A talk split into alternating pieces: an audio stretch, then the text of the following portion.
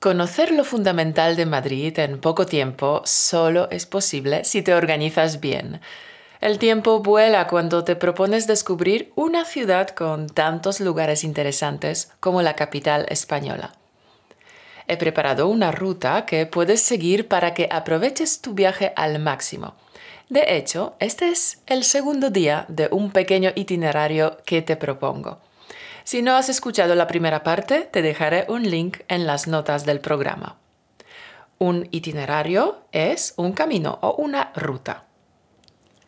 Si me escuchas por primera vez, soy Caro Martínez y esto es Español Automático. Venga, y ahora al lío. Como dicen en España, lo prometido es deuda. Tal como te prometí en la parte 1 de este podcast sobre Madrid, hoy continuamos con el segundo día de nuestro itinerario madrileño. Si quieres ver fotos que ilustran todos los lugares de los que te voy a hablar hoy, te recomiendo que nos busques en Instagram como podcast español, arroba podcast español. Ahí Mauro irá publicando las fotos que hizo cuando vivíamos en Madrid. Comenzamos. El segundo día del recorrido por Madrid está cargadito, así que te propongo que comiences desayunando bien en la chocolatería más castiza de España, con más de 100 años. A sus espaldas, la chocolatería San Ginés se ha ganado la fama y el renombre en Madrid y los alrededores. Es un sitio con encanto.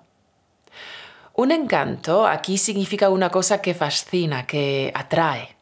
En realidad, parte de su encanto se debe a la decoración y al mobiliario antiguos, el mostrador, el reloj de pared y las mesas de mármol no pasarán desapercibidos a los amantes de las antigüedades.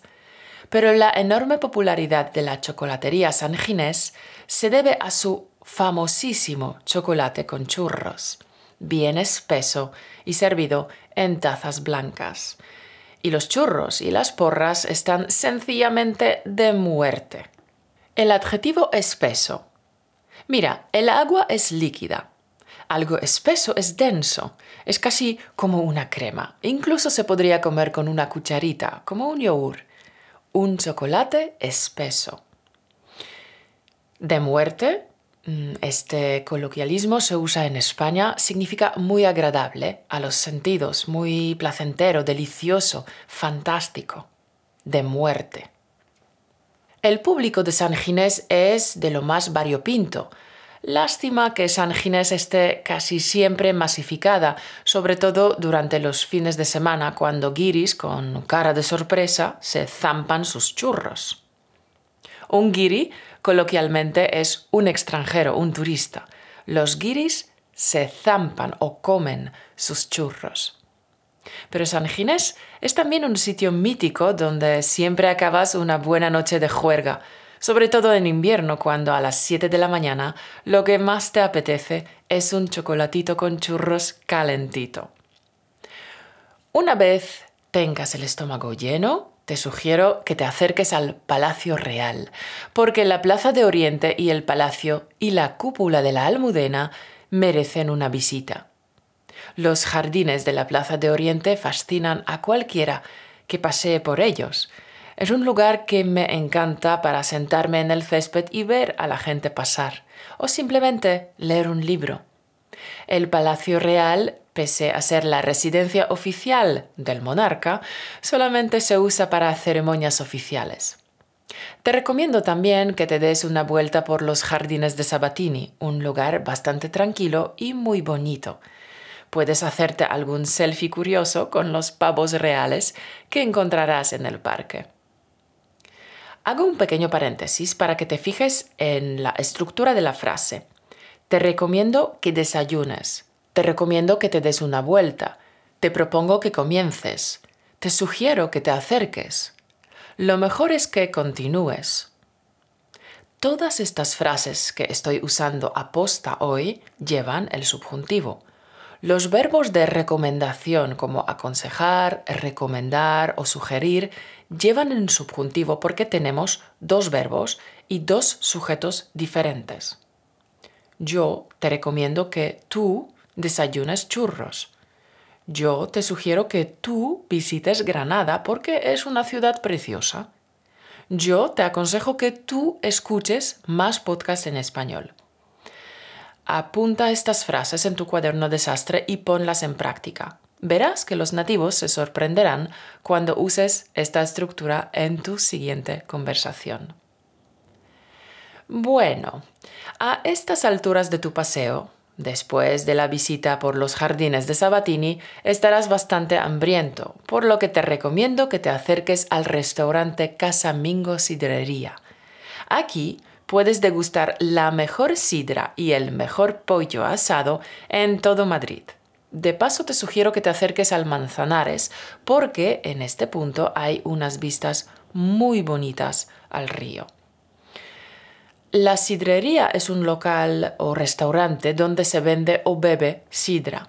Y la sidra es una bebida alcohólica obtenida por fermentación del jugo de la manzana de baja graduación, entre 2 y 8%. Es una bebida típica de Asturias, pero también la bebí en Francia y Alemania. Lo curioso es que la palabra sidra viene del latín y significa bebida embriagadora, verbo embriagar. El primer significado es emborrachar, causar un estado de embriaguez. El segundo significado es eh, extasiar, causar un estado de felicidad. Por ejemplo, déjate embriagar por la textura cremosa del chocolate con churros. Otro ejemplo, Barcelona embriaga por su belleza. Querido oyente, si tienes tu cuaderno desastre a mano, te aconsejo que apuntes el verbo embriagar y que lo incluyas en tu vocabulario activo. Es una palabra un poco más avanzada, pero a mí me encanta cómo suena. Embriagar. Pero sigamos con nuestra ruta. Sé que después de zamparte un pollo asado tan crujiente y sabroso, te ha entrado la modorra, por lo que te aconsejo que cojas el metro en Príncipe Pío hasta Atocha. Vas a tardar un rato, así que te da tiempo a echarte una cabezadita. Atocha. En todos mis viajes que he hecho por Europa no he visto ningún lugar parecido a Atocha. En ningún lugar he visto una estación de trenes que tuviese en su interior un jardín botánico semejante. Palmeras de mil especies, bananeros, alcornoques, dracenas rojas, rosas y verdes, lotos, rosas chinas y hasta tortugas de agua. Las tortugas son muy majas y se quedan muy quietas, posando, para que puedas sacar buenas fotos. Me encanta esta zona de la estación ya que es un sitio único en Madrid y es totalmente gratis. No se cobra entrada y puedes disfrutar todo lo que quieras de este oasis de tranquilidad. Yo creo que es una de las estaciones de tren más bonitas del mundo. Alrededor de este pequeño mundo tropical hay cafeterías y restaurantes donde mucha gente come algo o toma café mientras contempla estas excepcionales y singulares vistas tropicales. A unos pasos de aquí está el Museo Nacional Reina Sofía. Del Triángulo del Arte de Madrid, el Reina Sofía es el mejor para conocer las vanguardias y el arte de la segunda mitad del siglo XX Solo ver el Guernica de Picasso ya merece la visita. Pero si te gusta el arte contemporáneo, te vas a hartar.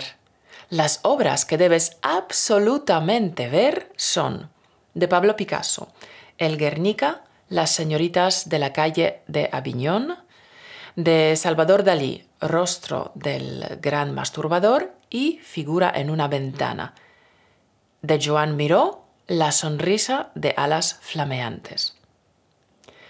El edificio del museo, o mejor dicho, los edificios, también es muy interesante. El contraste entre el edificio principal neoclásico y la ampliación contemporánea también es, creo, un valor añadido a este museo. Antes de terminar la visita, te sugiero que subas a la terraza para disfrutar de las vistas sobre Lavapiés y Atocha. A estas alturas de tu paseo ya se habrá hecho de noche, Seguro que estarás agotado de caminar y de tanta belleza embriagadora de Madrid. En este segundo día de nuestro itinerario has visto la chocolatería San Ginés, la Plaza de Oriente, el Palacio Real y la Catedral de la Almudena, los jardines de Sabatini. Te has zampado un pollo para chuparse los dedos en la casa Mingo. Te has embriagado un poquito con sidra. Luego has visitado la estación Atocha con su pequeño mundo tropical. Y finalmente has visitado el Museo Nacional Reina Sofía. Uf, es mucho por un día, así que la noche te dejo libre. Bueno, quizás te pueda sugerir una cosita. Te sugiero que te acerques una vez más a la Plaza Mayor para picar algo con una caña. O si lo prefieres, puedes elegir el restaurante que más te guste. Nos queda mucho, muchísimo por descubrir en la capital española, pero con este itinerario hemos aprovechado bien el tiempo, ¿no? Otro día continuaremos porque me resulta imposible describir Madrid en solo dos capítulos. Pero espero que hayas disfrutado a tope. Aprender español es fácil si lo haces con el método natural. No te aconsejo que memorices listas de verbos o de estructuras. Te recomiendo que bases tu aprendizaje en la escucha activa de contenidos comprensibles. Incluso el subjuntivo español, que hemos repasado un poco hoy, que es uno de los temas más difíciles para un extranjero, lo puedes aprender con facilidad a través de la exposición al contenido en español. Por ejemplo, escuchando muchísimos audios, leyendo, jugando al juego de preguntas y respuestas o escuchando las multihistorias. Pero sobre todo, siempre, siempre te recomiendo que aprendas de forma activa. Nos vemos pronto en un nuevo podcast y mientras tanto, carpe diem, aprovecha el momento campeón y haz que tu vida sea extraordinaria.